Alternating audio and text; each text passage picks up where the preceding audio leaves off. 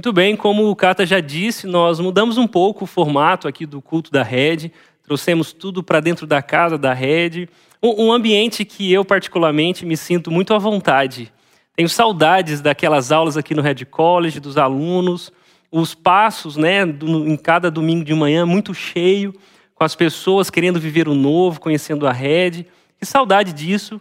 E, e por isso mesmo nós pensamos num formato para te deixar à vontade, para deixar todo mundo um pouco mais à vontade. E aqui na casa da Rede, onde muitas pessoas da nossa igreja foram transformadas, tiveram um encontro com Jesus, aprenderam mais sobre ele e aprendem semanalmente, nós queremos fazer os nossos cultos nesse próximo mês, nessa série aqui da Casa da Rede. E a nossa expectativa é que você se sinta muito à vontade. O formato é um pouco diferente, mas a missão ainda é a mesma levar as pessoas a um relacionamento crescente com Jesus. A minha oração, a minha expectativa é que aí onde você estiver, você possa sentir essa presença de Jesus, que independente das circunstâncias que nós nos encontramos, continua sendo real, continua sendo transformadora, e é isso que eu espero, que através desse papo que nós teremos aqui, você possa ter um encontro com Ele e possa viver um novo, uma transformação na presença de Jesus. Nós demos folga para nossa banda, nós trouxemos tudo aqui para a casa da rede, para que a gente pudesse conversar sobre Jesus. Esta é a nossa série. A nova série da rede se chama Simplifique, eliminando o desnecessário. Pensamos nessa série porque o coronavírus mudou a nossa vida da noite para o dia. De repente, todos nós estávamos agora diante de uma nova circunstância, alguns perderam o emprego, outros adoeceram, muitos perderam seus parentes, enfim. Infelizmente, nós estamos agora num novo cenário. E claro que mudanças sempre são difíceis, desafiadoras, mas elas também representam a oportunidade de recomeçar. E é por isso que a nova série da Red, Simplifique, eliminando o desnecessário, é o nosso esforço de ajudar você a recomeçar. A recomeçar a sua vida, talvez ao seu casamento, sua família, um novo emprego, uma, nova forma de viver. Muito tem se falado no Brasil sobre o novo normal. As nossas vidas nunca mais serão as mesmas. Por isso, simplifique. É a nossa grande sugestão para você. Para que agora, quando você recomeçar a sua vida, começar a elaborar uma nova forma de viver, ser simples, simplificar, eliminar o que não é necessário, seja um princípio para que você recomece e viva uma nova vida, esse novo normal, mas agora muito melhor do que antes. Por isso, eu tenho o desafio hoje de começar essa série. Toda a nossa equipe está preparando coisas muito legais para a gente conversar ao longo desse mês. Nós vamos falar sobre como simplificar a vida, como simplificar os relacionamentos, como simplificar toda a sua, a sua vida em todas as esferas importantes dela. E por isso eu tenho hoje o desafio de te ajudar a simplificar a sua fé, simplificar o seu relacionamento com Deus. Sempre que nós recomeçamos, sempre que nós vivemos esse, essa reconstrução, nós somos chamados a realinhar as nossas prioridades, não é verdade? Você aprendeu a organizar a sua vida de acordo com essa lista de prioridades. Deus sempre em primeiro lugar, não pode ser um segundo ou terceiro plano. Deus está na, na, ponta da sua lista de prioridades. A família vem depois, afinal de contas, Deus, família, o trabalho, talvez em terceiro lugar, e se sobrar, você pode curtir o lazer, o fruto do seu trabalho com a sua família, enfim. Sempre que nós pensamos em recomeçar, pensamos em prioridades, e quando pensamos em prioridades, pensamos nessa lista de prioridades. E essa lista mais ou menos organizada assim. Porém, eu queria, já que nós vamos recomeçar a vida, te propor uma nova forma de pensar a sua vida. Essa lista é muito bonita, muito legal. Talvez você viveu a vida toda acreditando que isso dá certo, mas na verdade isso não funciona, tá bom? Essa lista de prioridades organizada por essas escalas não funciona, porque isso tem mais a ver com uma forma religiosa de pensar a vida. Eu trouxe aqui a imagem de uma pizza porque é assim que o religioso pensa. Ele, ele entende a sua vida como um, uma vida partida em vários pedaços. Um desses pedaços tem a ver com Deus, outro pedaço tem a ver com a sua família, outro pedaço tem a ver com o seu trabalho, o seu lazer, os seus filhos, enfim. A vida é um, um, uma soma de vários pedaços, tipo uma pizza, né? E para você a viver um relacionamento com Deus, para você funcionar melhor como Deus quer, o que você faz? Você separa um pedaço da sua vida para Deus. Mas se você quiser ser mais espiritual, você faz o quê? Você aumenta o pedaço. E aí vai aumentando como se Deus pudesse ser reduzido a uma parte da sua vida. Esse é o problema da religiosidade.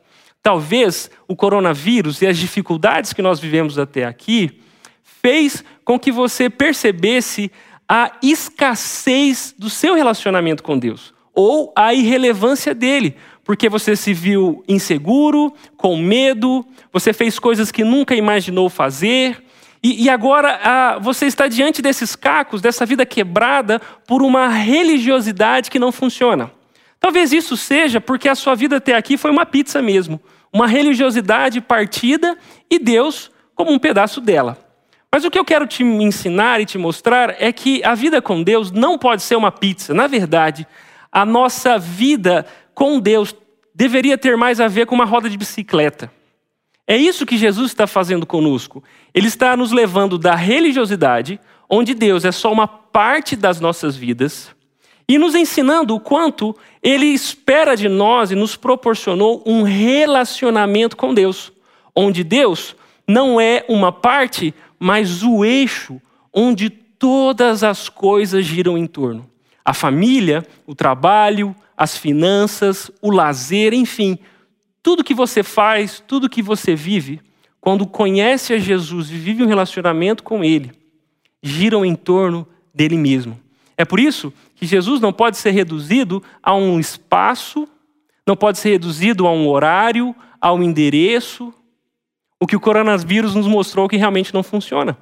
Há muito tempo nós não nos vemos mais como igreja, não estamos naquele endereço, não temos aqueles horários, não estamos juntos com aquelas pessoas. Será então que a nossa espiritualidade ah, foi tolhida, foi privada? É claro que não.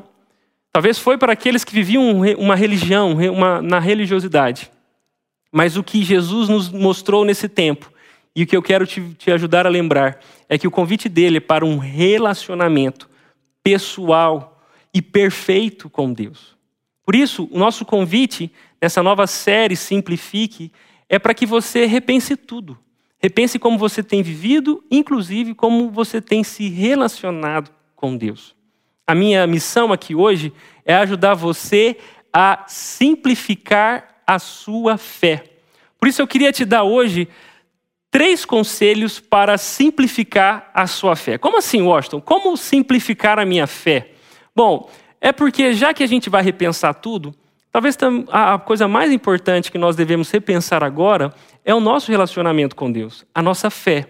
Afinal de contas, a quem eu sou em Cristo e como me relaciono com Ele sempre vai determinar como eu me relaciono com todas as coisas. A forma com que eu trato a minha esposa tem a ver com a forma com que eu me relaciono com Deus. A forma como eu educo os meus filhos está intimamente ligada à forma com que eu enxergo a Deus. A forma com que eu lido com o meu trabalho, a minha saúde, as minhas finanças, sempre é uma expressão do meu relacionamento com Deus. Essas coisas não estão desassociadas, mas uma é vitrine da outra. Por isso, antes de pensar na sua família, antes de pensar no seu trabalho, antes de pensar na sua influência no mundo, nós precisamos te ajudar a pensar na sua fé, em como você se relaciona com Deus. E eu quero hoje te dar três conselhos para simplificar a sua fé, baseado num livro de conselhos. O livro de Provérbios é um dos meus favoritos em toda a Bíblia. É um livro escrito por um pai, o próprio rei Salomão. E, e ele foi escrito com a intenção de ajudar o seu filho a viver uma vida sábia, a eliminar as coisas que não são importantes e a se concentrar naquilo que realmente importa, naquilo que realmente tem valor. Por isso, baseado no livro de Provérbios, eu queria te dar três conselhos sobre como simplificar o seu relacionamento com Deus, como simplificar a sua fé. O primeiro conselho que eu quero te dar hoje é ame a Bíblia. A Bíblia está no lugar mais importante da nossa relação com Deus. Ela não é só um livro, ela é a verdade que Deus revelou a nós sobre Ele, sobre nós mesmos, sobre todas as coisas. Por isso, o primeiro conselho desse nosso papo hoje é ame a sua Bíblia. Isso está lá em Provérbios, capítulo 30, verso 5. Provérbios diz assim: toda palavra de Deus se prova verdadeira. Ele, o próprio Deus, é escudo para quem busca sua proteção. O que esse provérbio nos ensina é que todo, tudo que Deus disse, toda a sua palavra é verdadeira. E ela não é verdadeira porque ela é isenta de erros ou porque os nossos estudos perceberam que ela faz sentido. A palavra de Deus é verdadeira porque ela é originada no próprio Deus. Tudo que Deus diz é verdade. Tudo que Deus diz nos conduz ao acerto. Tudo que Deus diz é suficiente para que a gente lide com todas as circunstâncias e experiências da nossa vida. Portanto, ao insistir com o seu filho para que ele andasse numa vida sábia, Salomão lembrou que toda a palavra de Deus se prova verdadeira. Ela é confiável e não existe como nós pensarmos a vida e recomeçarmos diante do, dos cacos que a pandemia deixou, sem que nós nos voltássemos para a palavra de Deus. É por isso que o primeiro conselho é ame a Bíblia acima de todas as coisas, porque ela é verdadeira e Deus, o autor, o originador dessa palavra, é escudo para quem busca a sua proteção. Porém, quando nós falamos sobre a palavra de Deus, sobre a Bíblia, existem muitas imagens, expectativas erradas, e eu preciso te ajudar a repensar algumas coisas. A Bíblia não é uma caixinha de promessas, como muitos acreditam que seja, a que você deve ir lá nos momentos das suas dúvidas ou até no seu momento devocional, pegar a sua Bíblia abrir ela em algum texto aleatório esperando que Deus fale com você. Afinal de contas, isso é uma ingenuidade, não é assim que funciona. Eu quero te ajudar a ler a, sua, a Bíblia, a ler a palavra de Deus e conhecê-la como, como ela é. Se ela é a palavra de Deus, isso significa que tudo que Deus quis nos ensinar está contido ao longo dos seus 66 livros. Ela foi escrita por homens inspirados por Deus e tudo que ela diz nos conduz a conhecer a Deus, a nos relacionar com Ele. É por isso que ela se prova verdadeira e Deus é um escudo para aqueles que, que, ne, que buscam nele a sua proteção. Porque a palavra de Deus sempre te ajudará a lidar com qualquer situação na sua vida. O grande problema é que muitos de nós não estão à, à procura de conhecer a Deus. Na verdade, a maioria das vezes que nós abrimos as nossas Bíblias, nós queremos respostas. Como se Deus estivesse atrás de um balcão ah, de, de informações, nos dando orientações práticas para a gente fazer ah, o, o, melhor com aquilo que nós temos. Eu concordo muito com, que, com aquilo que o professor Roger Hendricks disse, que muitos de nós querem uma palavra de Deus, mas não querem a palavra de Deus. Quando nós estamos falando sobre amar a Bíblia, isso significa que Deus espera de nós que nós amemos tudo o que Ele diz. Todas as suas promessas, que nos dão confiança, esperança, que nos dão força para continuar, mas também todas as suas repreensões. Quando nós estamos lendo a Bíblia, como talvez você já, já viu aqui na rede, nós enfatizamos muito que quando nós lemos a Bíblia, na verdade, é a Bíblia quem nos lê. Todas as vezes que nós abrimos esse livro para conhecer mais de Deus, o resultado disso é que, conhecendo a Deus, a gente se conhece. Quantas vezes, numa leitura bíblica, eu, eu percebi o quanto que o meu coração estava à parte de Deus, o quanto que a minha vida não tinha nada a ver com o que ele disse, com o que ele sonhou para mim. E por isso, muitos de nós, quando abrimos a Bíblia, não deveríamos procurar uma palavra de Deus, mas toda a palavra de Deus, todo o conselho de Deus, que é tão puro, que é tão verdadeiro, que nos revela a nós mesmos, que mostra quem nós somos, que mostra o estado da nossa vida, da nossa família, que mostra, inclusive, o quanto os nossos pensamentos, emoções, e muitas vezes estão em completo desacordo com o que Deus espera de nós.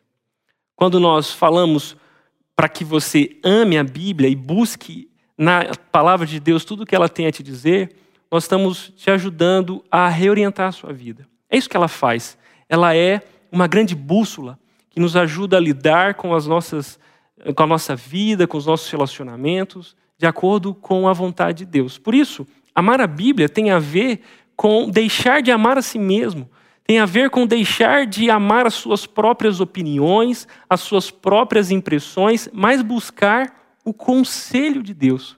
E você vai ser desafiado a cada momento que abrir a Bíblia a exatamente a mudar a sua vida, a viver não mais de acordo com o que você pensa, com o que as pessoas disseram, com o que a sociedade diz, mas de acordo com o que Deus diz. E muitas vezes o que Deus diz vai te levar a confrontar o pensamento humano, a repensar a sua própria forma de viver. E essa é a beleza de amar a Bíblia. Todos aqueles que amam a Bíblia amam quem a escreveu, o próprio Deus. Por isso, para te ajudar a ser bem prático em relação a isso que eu estou te dizendo, o primeiro conselho é ame a sua Bíblia. Todas as vezes que você amar a ela, você será protegido pela sabedoria de Deus. Quando eu falo sobre amar a Bíblia, é, eu não consigo ah, não, não pensar, não me lembrar de momentos onde a Bíblia me protegeu. Eu me lembro, em toda a minha história, eu nasci num berço cristão, mas só conhecia Jesus de verdade ali no começo da minha adolescência. E desde aqueles primeiros momentos, agora crendo em Jesus, eu tinha uma Bíblia na mão e, e como eu passei dificuldades, como como eu percebi que a palavra de Deus poderia ser um escudo de verdade. Eu me lembro ah, quando eu dei de cara com os meus próprios pecados. Alguns conhecem a minha história eu nasci no lar cristão, mas saí muito cedo de casa e quando eu saí de perto dos meus amigos, da minha família, eu, eu digo que eu dei de cara com Deus. Porque longe da minha família, longe da minha igreja, eu podia fazer o que eu realmente queria. E não precisava mais vestir as máscaras da religiosidade como um hipócrita. Eu podia chutar o balde mesmo.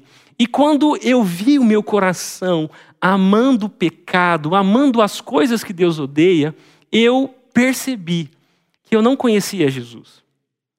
Mas a Bíblia me protegeu naquele momento, porque João 14,6 diz, é o próprio Jesus dizendo: Eu sou o caminho, a verdade e a vida. Aquele é, ninguém vai ao Pai a não ser por mim.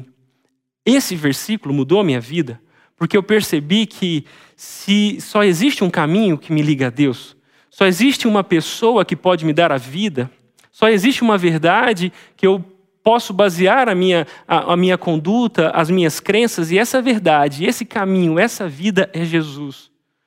João 14,6 mudou a minha vida.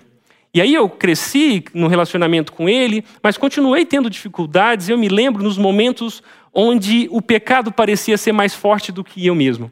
O pecado parecia ser mais forte que a minha vontade de amar a Deus. E eu me vi sujo, eu me vi tão longe de Deus, tão, tão preso às minhas vontades, tão distante daquilo que cria. Mas 1 João, capítulo 1, verso 9, me libertou. A promessa do apóstolo João é que se confessares os vossos pecados, ele, Jesus, é fiel e digno para perdoar os seus pecados e, e, e te purificar de toda iniquidade.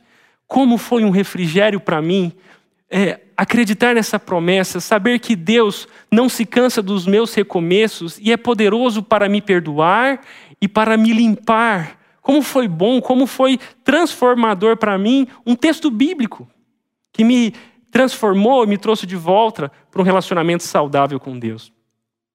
Eu me lembro do primeiro versículo que, que decorei, que aprendi, Salmo 119, 105, lâmpada para os meus pés e luz para o meu caminho, é a sua palavra. Quantas vezes eu me vi perdido, mas por conta desse texto eu me voltei à palavra de Deus e encontrei saúde, encontrei sabedoria e forças para continuar.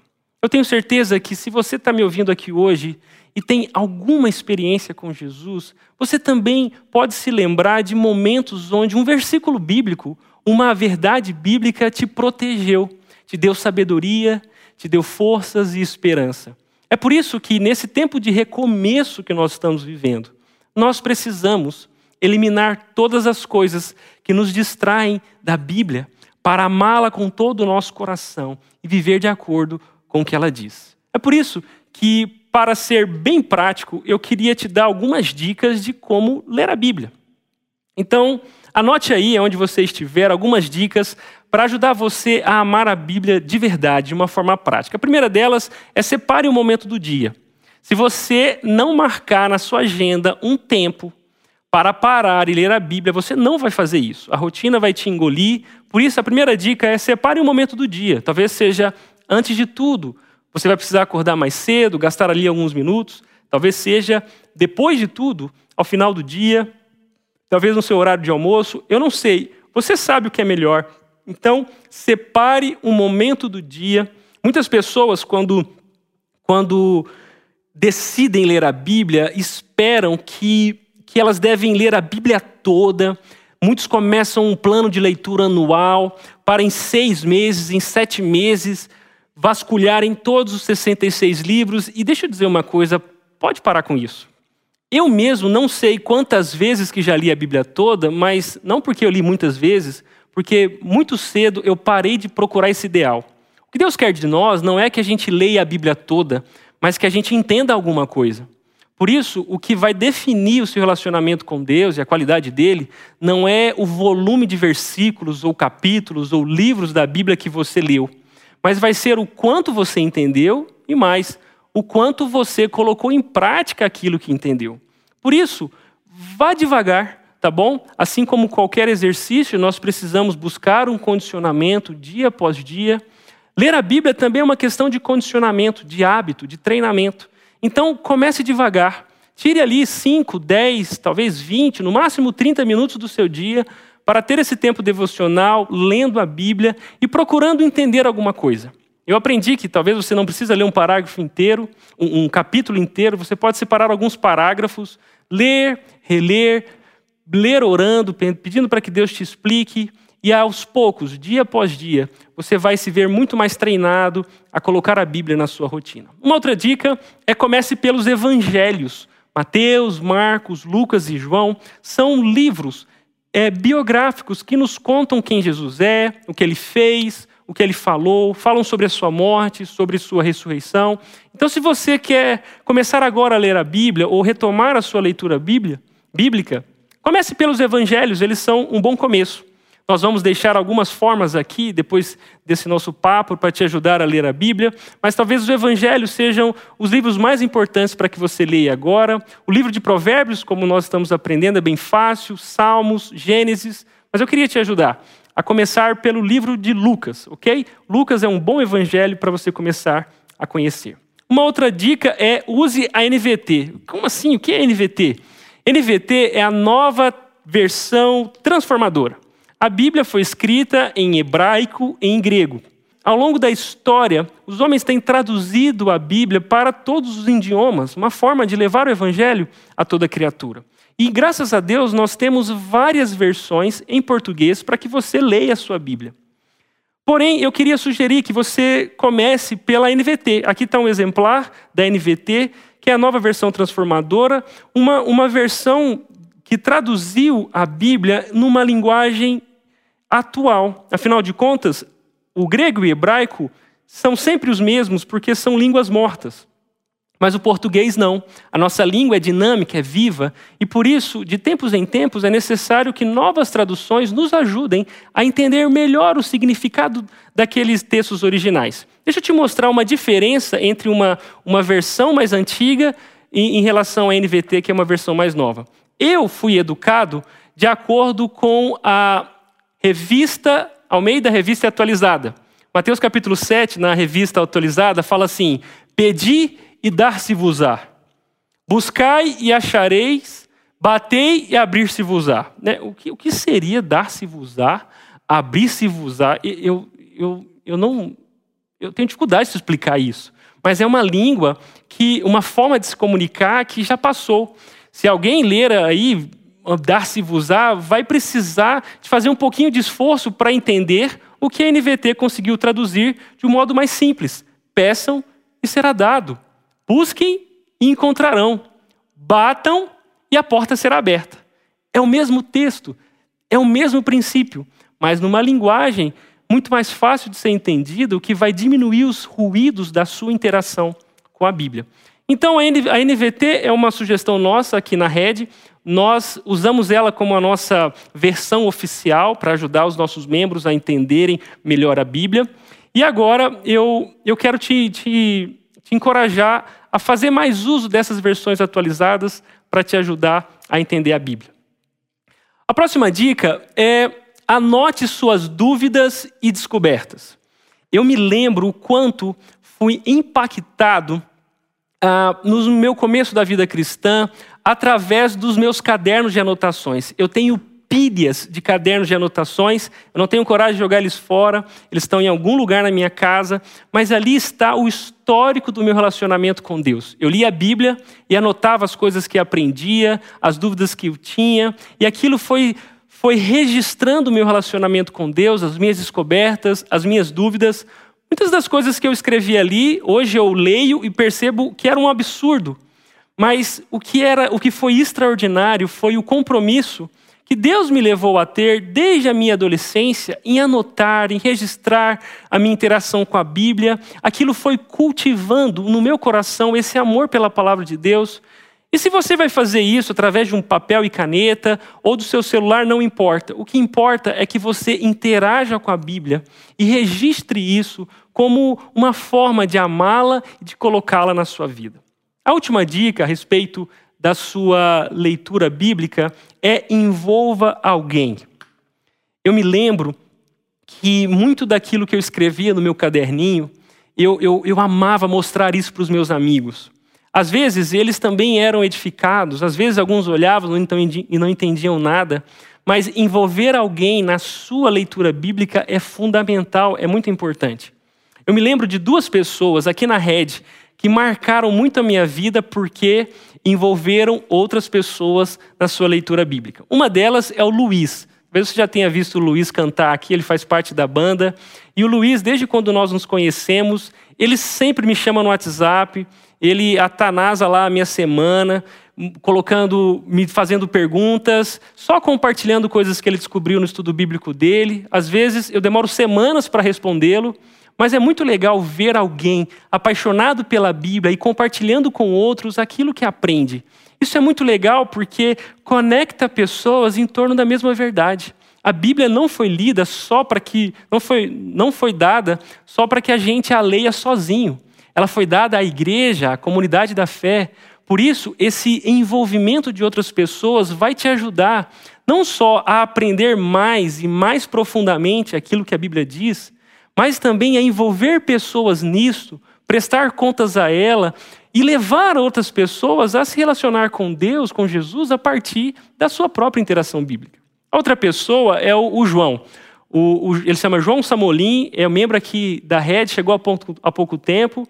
Quando a gente voltar com, com, os cultos presenciais e você achar que viu o Van Diesel na, na rede, não, não é o Van Diesel, é o João. Mas ele é igualzinho é, ao o Van Diesel lá do Velozes Furiosos, do, do Triple X e tudo mais. E o João, desde quando nós nos conhecemos, semanalmente compartilha comigo coisas que ele tem aprendido com a Bíblia. Eu já dei um livro para ele de presente, ele já me agradeceu, já leu duas vezes esse livro. Ele está crescendo com Jesus porque resolveu amar a Bíblia, estudá-la e envolver outras pessoas nesse estudo bíblico. Pode ser o seu líder de pequeno grupo, pode ser a sua esposa, pode ser os seus filhos, Pode ser o seu pastor, pode ser alguém ah, mais maduro do que você, pode ser alguém menos maduro do que você, mas por favor, para amar a Bíblia e para te ajudar a amá-la, envolva alguém nessa interação. Isso é muito prático, isso é muito legal e vai te ajudar a crescer no relacionamento com Jesus. O segundo conselho que eu tenho para te dar hoje é ame a oração. É, talvez você tenha se lembrado agora daquela cantiga infantil, leia a Bíblia e faça oração se quiser crescer. É exatamente isso. Desde cedo eu cantei essa música e ela ainda continua ecoando no meu coração. Se nós quisermos crescer com Jesus, isso não será possível se nós não lermos a Bíblia e não fizermos a oração. Isso as crianças cantam, mas nós precisamos viver. A coisa mais básica no relacionamento pessoal com Jesus é amar a Bíblia e amar a oração. E é sobre isso que Salomão fala para o seu filho. Aqui em Provérbios, capítulo 2, verso 1 ao 11, eu quero destacar o, o, as ações que esse pai é, encoraja o seu filho a fazer. Ele diz assim: dê ouvidos à sabedoria e concentre o coração no entendimento. Clame por inteligência e peça entendimento. Busque-os como a prata, procure-os como a tesouros escondidos. Então entenderá o que é o temor do Senhor e obterá o conhecimento de Deus. Olha o que Salomão está dizendo para o seu filho. Ele está dizendo: você só encontrará sabedoria, você só saberá como viver bem e como viver de uma forma que agrada a Deus, se você procurar. Assim como nós lemos em Mateus capítulo 7, verso 7, só será aberto àqueles que baterem, só será dado àqueles que procurarem.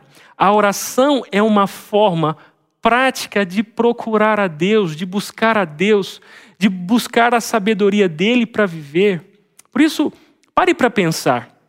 Talvez você está me assistindo aqui hoje diante de um grande problema. A minha pergunta é: você já orou sobre isso? Talvez você acabou de tomar decisões importantes na sua vida, e a minha pergunta é: elas foram regadas pela oração? Você consultou a Deus apresentando os seus pedidos, as suas, as suas ansiedades a Ele? Geralmente, na minha experiência aqui no aconselhamento bíblico na rede, quando pessoas chegam com problemas muito sérios, muito difíceis, problemas no casamento, decisões sobre o trabalho, questões emocionais sérias, enfim, vários tipos de problemas que a gente, a gente ajuda as pessoas aqui na rede. Uma das primeiras perguntas que eu falo, que eu, que eu faço para essas pessoas é: você já orou sobre isso? E geralmente, ah, falando com cristãos, eles se dão conta que diante daquelas dificuldades, eles já procuraram conselhos no mundo lá fora, já procuraram cursos, já procuraram até mesmo o pastor, mas não procuraram a Deus em oração. A oração é tão importante porque não é só uma forma de abrir o seu coração para Deus, mas as nossas orações também são uma forma de nós conhecermos o nosso coração. Por isso, um papo que eu tenho com a minha esposa, isso é muito legal, é, nós conversávamos recentemente e sobre essa importância de perceber não só a, o quanto nós oramos, mas sobre o que oramos. Faça esse exercício. Quando você estiver orando, pense sobre o que você está falando. Geralmente, as nossas orações são nada mais do que uma confissão mesquinha do quanto nós queremos que Deus resolva os nossos problemas. A oração que Deus nos ensina a ter, como, como Salomão ensinou para o seu filho, é, na verdade, um exercício de buscar a vontade de Deus, de conhecer a vontade dele. É isso que eu quero te mostrar aqui. O resultado de alguém que ora, de alguém que busca a sabedoria, é encontrar. A promessa aqui que Provérbios nos diz é que se você der ouvidos à sabedoria, se você clamar por entendimento e buscar como um tesouro escondido, então você entenderá o que é temer ao Senhor, o que é o temor do Senhor, e obterá o conhecimento de Deus. Essa palavra temor do Senhor é, é o equivalente à fé no Novo Testamento. O temor do Senhor no Antigo Testamento é equivalente à fé em Jesus no Novo Testamento. Temer a Deus é essa atitude de reverência e amor em considerar quem Deus é, considerar quem eu sou e me relacionar como um filho obediente se relaciona com seu pai. O que Provérbios está nos dizendo é que a oração é uma forma de nós cultivarmos o nosso relacionamento com Deus, ouvirmos a sua voz, abrirmos o nosso coração diante dele e aprendermos a sua vontade para nós. Eu concordo muito com o que o escritor Wayne Gruden disse, que orar de acordo com a vontade de Deus muitas vezes requer de nós humildade. Humildade, pois, demanda que oremos não simplesmente pelo que desejamos, mas em vez disso, pelo que Deus deseja. Infelizmente, na igreja brasileira, de um modo geral, é muito comum nós vermos pessoas entendendo a oração como uma forma de persu persuadir a Deus, de convencer a Deus de fazer algo que parece que sem a nossa oração ele não faria. Parece que Deus está de braços cruzados, procurando na terra alguém que o convença a agir. Deixa eu dizer uma coisa para você: oração não é o braço que move a mão de Deus. Deus não é um, um Deus que age conforme as nossas orações, como se tudo que ele faz seja porque nós pedimos que ele fizesse, que nós convencemos a ele de fazer. Não é isso. Oração não é um braço que move a mão de Deus. Deus não age conforme as nossas orações. O que eu quero te ajudar, o que eu quero te ajudar a entender é que Deus age através das nossas orações e até mesmo apesar delas. É por isso que, além de amar a Bíblia, você pode e deve amar a oração, mas uma oração que confessa a sua fraqueza e dependência de Deus que confessa a Ele o quanto que você o ama e o quanto está interessado em fazer aquilo que Ele diz. É por isso que o Gruden disse para que nós orássemos com humildade, porque a oração não é uma reivindicação diante de Deus, pelo contrário, a oração é uma submissão à vontade de Deus. Recentemente, o Tiago pregou aqui na rede sobre o Pai Nosso, e você pode procurar no nosso canal do YouTube, entender melhor como orar. Mas hoje a minha ênfase com você, aqui não é exatamente como orar, mas por que orar? Por que, que nós deveríamos orar? Nós precisamos orar porque nós somos fracos. Nós precisamos orar porque nós não sabemos qual é a vontade de Deus. Nós precisamos orar porque as nossas motivações são manchadas pelo pecado. Nós precisamos orar porque as dificuldades são, maior do que as são maiores do que a nossa força. Nós precisamos orar porque, apesar de crermos em Deus, em muitas vezes essa fé não parece ser suficiente. Nós precisamos orar porque é só no relacionamento com Deus que nós encontraremos sabedoria e força para viver. Por isso, amar a Bíblia e amar a oração não é uma opção. Na verdade, é um privilégio que Deus nos deu através do seu Filho. Esses são os meus dois primeiros conselhos para você. Ame a Bíblia, ame a oração. Mas, Washington, me dê dicas práticas né, de como eu posso orar e eu quero te dar algumas delas aqui. Algumas dicas para a sua vida de oração. Primeira dela, dela remova as distrações. Ah, você já percebeu que quando a gente quer orar, não dá para orar com o WhatsApp ligado, não dá para orar com as crianças correndo, não dá para orar esperando o filme começar. Não, não, não. É importante, sim, orar sem cessar, andar uma vida em espírito de oração. Isso é importante, uma consciência da presença de Deus.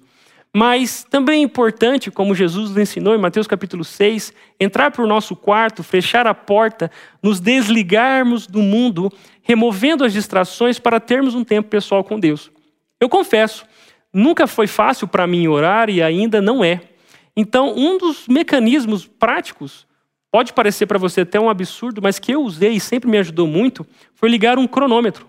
Eu quis testar a minha, a minha disposição de orar.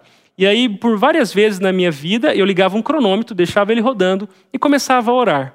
Quando eu percebi, e aí eu comecei a perceber que as minhas orações eram minúsculas. Elas eram minutos, mas para mim pareciam horas, porque parecia que nunca ia acabar. Mas à medida que eu orei até ter vontade de orar, eu fui percebendo que o cronômetro ia rodando. As minhas orações iam demorando cada vez mais. E mais do que isso, mais do que cumprir metas, ah, quanto ao tempo de orar. O meu coração foi gostando de fazer isso. Por isso, a segunda dica sobre a sua oração é não espere sentir no coração. Né? Às vezes a gente, a gente acha que a oração vai ser algo que vai acontecer no nosso coração e vai fazer a gente parar tudo e começar a orar. Não, não. Você já pode entender isso, que o seu coração não é um amigo confiável. Não confie no seu coração, não haja conforme ele, então pare, não espere sentir no coração e ore a Deus, removendo as distrações e se esforçando para apresentar até mesmo a sua indisposição de orar para esse Deus que conhece o seu coração e quer te ajudar a se relacionar com Ele. Uma outra dica é seja grato. Muitas das nossas orações têm mais a ver com um, uma ouvidoria do céu. Né? A gente está sofrendo, a gente não sabe o que fazer, as coisas estão difíceis e as nossas orações se resumem a petições. Já percebeu disso? Já percebeu isso? Geralmente, muitos de nós começam a orar e só tem pedidos. Se a oração for, for pensada em termos proporcionais, a gente mais pede do que agradece, mais clama a Deus para que Ele faça do que qualquer outra coisa. Mas eu queria te ajudar a ser grato. O momento da oração é um momento de reflexão. É o momento de você parar para pensar na vida, parar para pensar diante de quem você está naquele momento de oração. E quando nós nos damos conta que estamos diante de Deus, que estamos falando com Deus Criador, os nossos pedidos e as nossas dores começam a ser acalmadas. Porque afinal de contas, nós estamos falando com Deus Criador de toda a terra, o Senhor que é bom e soberano. Então esse momento é muito especial. É o momento que o nosso coração se acalma e a gente pode, até mesmo diante da dor, agradecer. Por isso, coloque mais elementos de gratidão na sua oração. Seja grato pelo que Deus tem feito com você. Seja grato por conhecê-lo e então poder se relacionar. São tantos os motivos que nós podemos agradecer e uma oração, quando ela é permeada pela gratidão, ela é muito mais agradável a Deus, porque tem mais a ver com a palavra dele com a sua vontade para nós. Uma outra dica sobre a sua oração é interceda por outros. Eu queria te desafiar a fazer isso. Quando você for orar, ao invés de pedir algo para si mesmo, para a sua família, lembre de pessoas que estão ao seu redor. Lembra os nossos grupos de WhatsApp, né? sempre com vários pedidos de oração, dificuldades. Geralmente, o máximo que nós fazemos é mandar uma mãozinha assim, né? Vamos orar e tudo mais. Mas na prática, é, eu espero que essas mãozinhas de, representem de fato a nossa disposição de orar por aqueles pedidos. Existem pessoas que estão sofrendo, existem pessoas que estão ao nosso redor em situações muito mais difíceis do que a nossa, mas mesmo se não for situações mais difíceis, a oração é uma forma de comunhão. Quando nós oramos uns pelos outros, nós nos aproximamos uns dos outros e nós ajudamos outras pessoas também a se aproximar de Deus. Eu me lembro que no ano passado, no meu pequeno grupo aqui na rede, nós organizamos as nossas orações. Fazíamos pedidos semanalmente e o desafio para todo pequeno grupo era orar por aqueles pedidos ao longo da semana. O que foi mais legal é que eu me lembro de duas pessoas, duas mulheres do nosso pequeno grupo, que estavam passando por uma dificuldade profissional, uma necessidade de recolocação e, se eu não me engano, até mesmo um desemprego. Aquilo foi um motivo de oração do nosso grupo. Nós orávamos por elas semanalmente, compartilhando daquela necessidade. O que foi mais legal é que essas mulheres hoje estão empregadas. Elas testemunharam que Deus agiu, Deus fez algo por elas, elas se recolocaram no mercado. E aquilo não foi só um testemunho delas, aquilo também foi um testemunho nosso, porque foi algo onde cada um de nós se envolveu, orou e aí a gente pôde celebrar. Nós somos chamados pelo apóstolo Paulo em Romanos a chorar com os que choram, mas também a se alegrar, a se alegrar com os que se alegram. E hoje eu só posso testemunhar disso para você, porque naquele tempo eu orei por essas pessoas. E isso hoje também é um testemunho meu. A oração nos, nos leva a Deus, nos aproxima de Deus, mas também pode nos aproximar das pessoas. A próxima dica que eu tenho sobre oração é apresente suas necessidades.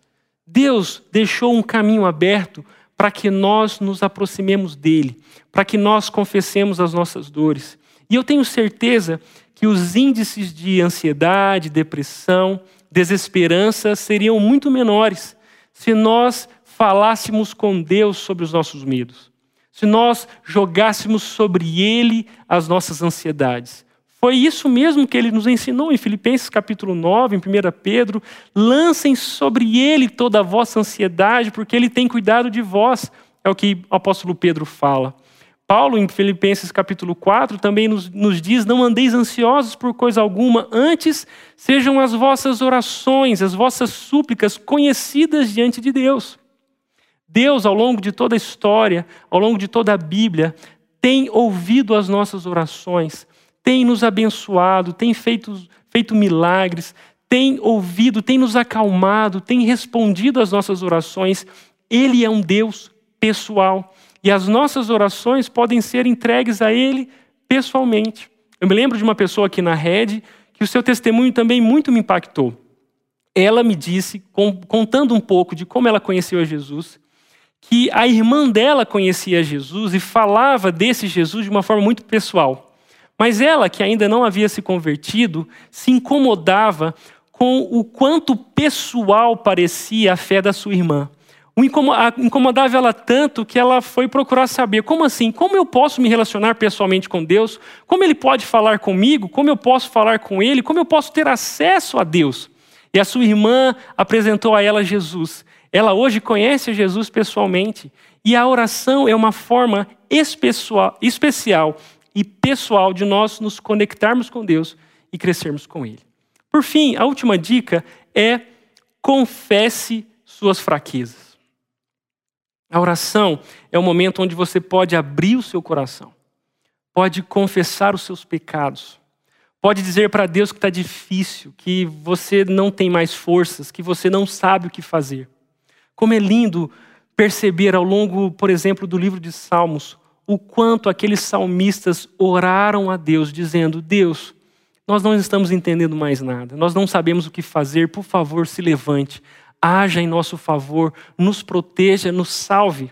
A oração é o momento de você abrir o seu coração, de falar coisas que talvez você não teria coragem para falar com ninguém, porque esse Deus que te ama é um Deus que te ouve e está de ouvidos atentos às suas orações. Por isso, a última dica aqui para você orar é confesse as suas fraquezas, ok? Então, eu já te dei dois conselhos hoje. Eu já te lembrei de amar a Bíblia, também de amar a oração. E por último, o último conselho dessa nossa conversa, que também é um conselho de Salomão para o seu filho, é entregue o seu coração. Então, para rimar, ok? Ame a Bíblia, ame a oração e entregue o seu coração. Esse é o terceiro, esse é o terceiro conselho nosso aqui nessa conversa, porque Provérbios 23, 26 diz o seguinte: Meu filho, dê-me o seu coração, que os seus olhos tenham prazer em seguir os meus caminhos. Eu quero repetir. Meu filho, dê-me o seu coração, que os seus olhos tenham prazer em seguir os meus caminhos. Esse texto é muito importante dentro do livro de Provérbios, ah, principalmente por causa do termo coração. Talvez você está assistindo essa mensagem, coçando a sua cabeça e falando assim, Washington, mas eu já tentei. Eu já tentei ler mais a Bíblia. Eu já tentei ter uma rotina disciplinada de oração, mas não durou muito. Não durou muito tempo, eu acabei me perdendo e agora nem sei mais como recomeçar. Eu entendo isso porque eu me enquadro nesse cenário. Quantos de nós, por tantas vezes, tentamos ler mais a Bíblia, ler mais a oração? Quando eu converso com algumas pessoas no aconselhamento e, e faço para elas a pergunta: como anda o seu relacionamento com Deus? Quase que 100% das vezes, a resposta que eu ouço é: Ah, eu acho que eu devo ler mais a Bíblia. Ah, eu acho que eu preciso orar mais. Mas, deixa eu dizer uma coisa para você. Você nunca vai conseguir amar a Bíblia, fazer ela presente na sua rotina, nem mesmo amar a oração, entregando a sua vida a Deus nesse tempo de, de oração diante dele, se você não entregar o seu coração. Afinal de contas, ler a Bíblia e orar não passam de meros comportamentos religiosos se o seu coração não for entregue a Jesus. É por isso que o termo coração em toda a Bíblia não diz respeito ao órgão físico, nem mesmo à sede das emoções, como se diz por aí, mas coração tem a ver com tudo que nós somos, tudo que nos motiva, tudo que nos orienta. Por isso, o terceiro conselho que eu quero dar para você é entregue o seu coração, porque se essa se essa devoção, se essa orientação não vier de dentro para fora, você será um mero religioso. Alguém que tenta ler mais a Bíblia, orar melhor para fazer os seus deveres espirituais. Mas já que nós estamos falando em recomeço, eu queria te desafiar a simplificar o seu relacionamento com Deus, a simplificar a sua fé. Talvez a apresentar menos menos força, uma menos, menos equipamentos, menos, menos fórmulas e mais sinceridade. E mais um coração disposto a viver um relacionamento com Jesus não baseado nas suas forças. Não baseado nas suas forças de ler a Bíblia, não baseado na sua disposição de orar, mas baseado, na verdade, no amor de Deus que foi maior do que os nossos pecados nesse, nesse poder de Deus que se aperfeiçoa em nossas fraquezas. Deixa eu dizer uma coisa para você. Eu estou te dando esses três conselhos na certeza de que você não consegue ler a Bíblia e orar sem que Deus haja no seu coração, sem que você confesse que se for por sua conta, não dá, mas se for pela força de Deus atuando em você, dia após dia, nós podemos conhecê-lo melhor através da Bíblia, nós podemos conhecê-lo melhor através da oração, eliminando tudo que é desnecessário, inclusive a hipocrisia, inclusive o orgulho espiritual, inclusive essa pompa de que a gente consegue, porque a verdade é que nós não conseguimos. É por isso que, ao falar com seu filho, Salomão, no meio de tantos conselhos, olha para o seu filho e diz: Meu filho, me dê o seu coração. O que, o que Salomão está dizendo é: Meu filho, não é sobre os meus conselhos, é sobre o nosso relacionamento. Não é sobre a sua capacidade, é sobre a sua disposição de reconhecer que você não é sábio, que você não sabe o que fazer, mas a minha sabedoria pode te ajudar. Por isso, o que Salomão diz ao seu filho é o que Deus diz a nós: Meu filho, me dê o seu coração, que os seus olhos tenham prazer em seguir os meus caminhos. A grande transformação que Jesus quer fazer em nós é uma transformação de dentro para fora. Por isso, ainda que a, a pandemia do coronavírus tenha acabado com a sua vida, acabado com a sua família, destruído os seus planos, deixa eu dizer uma coisa para você. Todas essas coisas só são ah, úteis nas mãos de Deus para mostrar para você onde está o seu coração. É o momento de entregar tudo que somos a Deus. É o momento de darmos ouvidos ao conselho de Deus e vivermos essa transformação verdadeira que vem de dentro para fora. É por isso que o texto principal do livro de Provérbios é Provérbios capítulo 9, verso 10. O temor do Senhor é o princípio da sabedoria. O conhecimento do santo resulta em discernimento. Essa é a nossa vida. Esse é o momento onde nós estamos vivendo. Nós, nós precisamos de sabedoria. Nós precisamos saber lidar com a complexidade dessas circunstâncias que nos assaltaram como cuidar da família, como reconstruir o casamento, como educar os filhos, como empreender, como se recolocar no mercado, como lidar com as emoções. É tudo tão complexo, é tudo tão difícil, nós precisamos de sabedoria. E a palavra de Deus está dizendo que o temor do Senhor, ou seja, temer a Deus, se relacionar com Ele, é onde começa a sabedoria. É a fonte de sabedoria. E conhecer o Santo, o próprio Deus, resulta em discernimento. Eu tenho certeza que se você não cultivar um relacionamento com Jesus de modo simples, como nós estamos querendo te ajudar agora, você não viverá uma vida sábia. Mas se o seu coração estiver disposto a conhecê-lo, o resultado disso é viver uma vida que o agrade, uma vida sábia, como aquilo que nós temos aprendido aqui hoje. Por isso, para refletir e praticar, eu quero te dar ah, algumas dicas. A primeira é: seu relacionamento com Deus é mais do que a prioridade é o eixo de uma vida sábia. Então, lembra da nossa lista de prioridades no começo? Não coloque Deus acima de todas as coisas, coloque Deus em todas as coisas, de modo com que tudo gire em torno de quem Ele é e do seu relacionamento com Ele. Isso é uma vida sábia, isso é crescer no relacionamento com Jesus. A segunda questão é organize sua rotina para amar a Deus. O quanto o seu calendário, o quanto a sua agenda ah, nos mostra, ou mostra para você mesmo que você ama a Deus. Organize-se para que Deus esteja presente através de tudo que você faz. Então, organize a sua rotina para amar a Deus. E por fim, converse com alguém sobre o seu relacionamento com Deus. Eu quero desafiar você a compartilhar o que você tem vivido com as pessoas que estão ao seu redor. Sua esposa, filhos, seus vizinhos, amigos, colegas de trabalho. Talvez ah, seja esse uma das melhores ideias que você pode ter hoje. Deus precisa ser o seu assunto, ele precisa estar na sua boca, naquilo que você faz. Por isso, converse com alguém sobre o seu relacionamento com Deus. Talvez seja o momento de você confessar as suas dificuldades, conversar sobre as suas dúvidas. Use o seu pequeno grupo, seus amigos cristãos. Que Deus seja o nosso assunto e que nele nós possamos a, encontrar esse crescimento que tanto precisamos.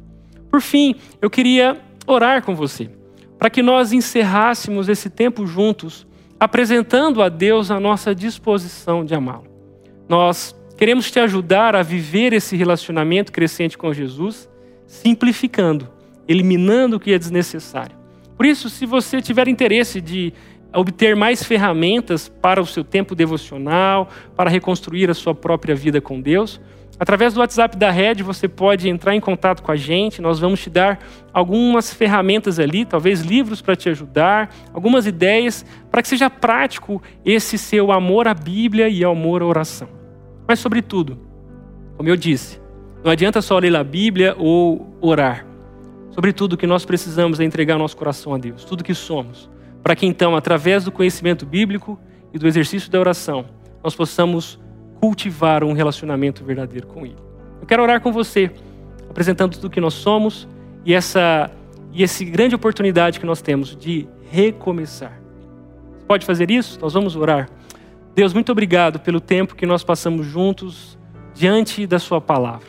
Ela nos ensina quem o Senhor é, ela nos mostra quem nós somos e por isso nós somos gratos. Obrigado, Deus Obrigado porque não estamos perdidos. Obrigado porque é possível recomeçar.